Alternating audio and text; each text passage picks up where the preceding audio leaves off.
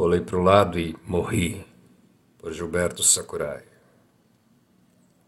Namorada disse: Não posso mais fazer isso. E bateu o telefone. Eu era o babaca, sendo dispensado do outro lado da linha. Eu merecia. Não dava para culpá-la por me achar um animal.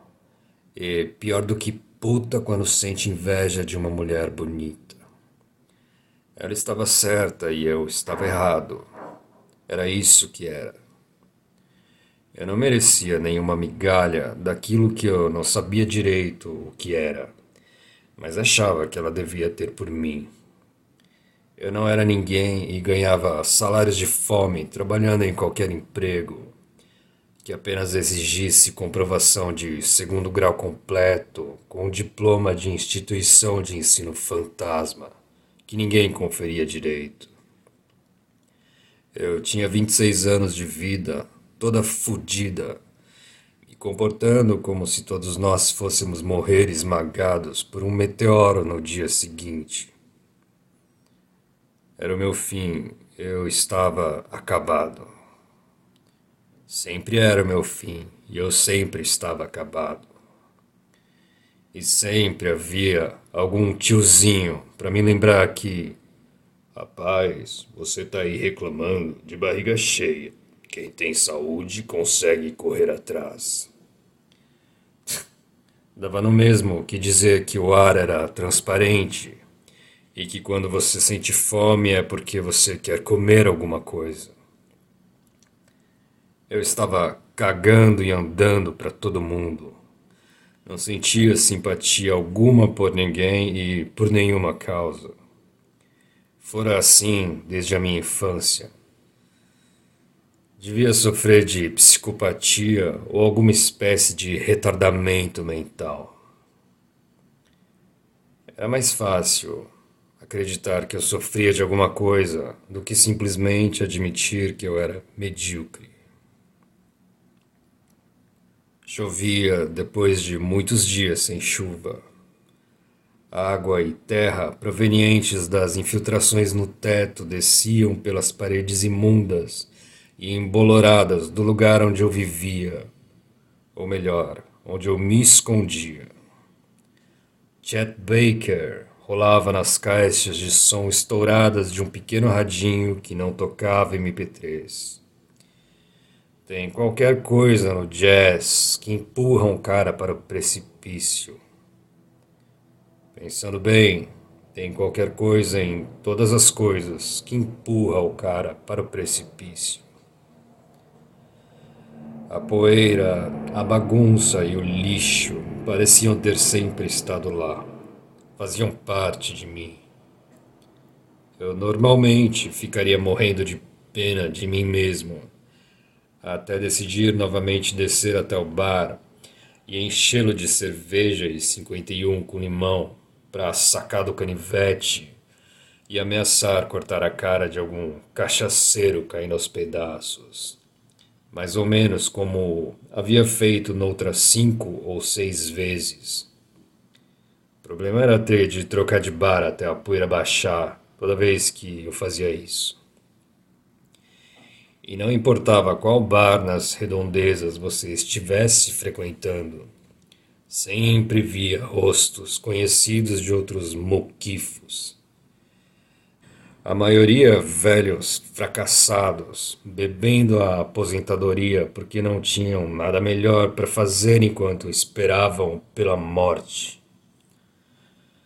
Sentei numa poltrona velha na varanda, Acendi um cigarro e fiquei pensando que ainda naquela semana deveria começar a mandar meus originais para as editoras.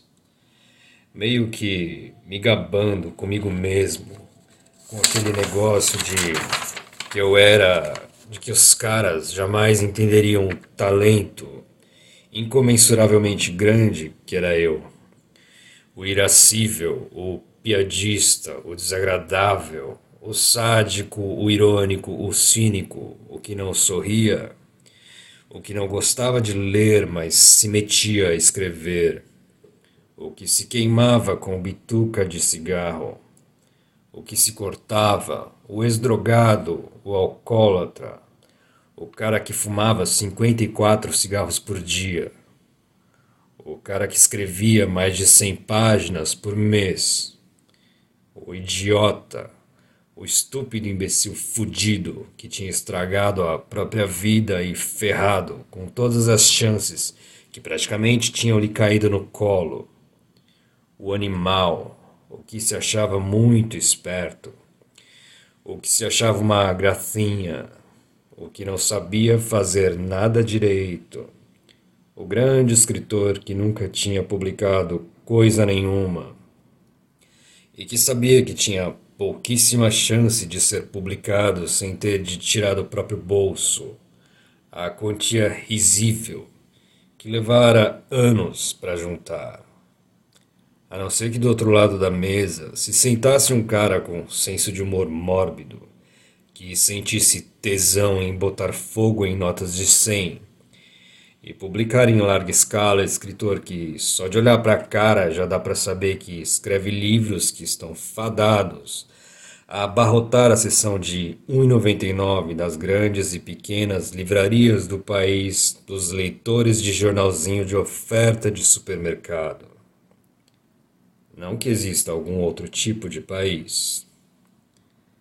Voltei para dentro de casa Caguei e mijei dentro do banheiro. Se fuder que é redundante.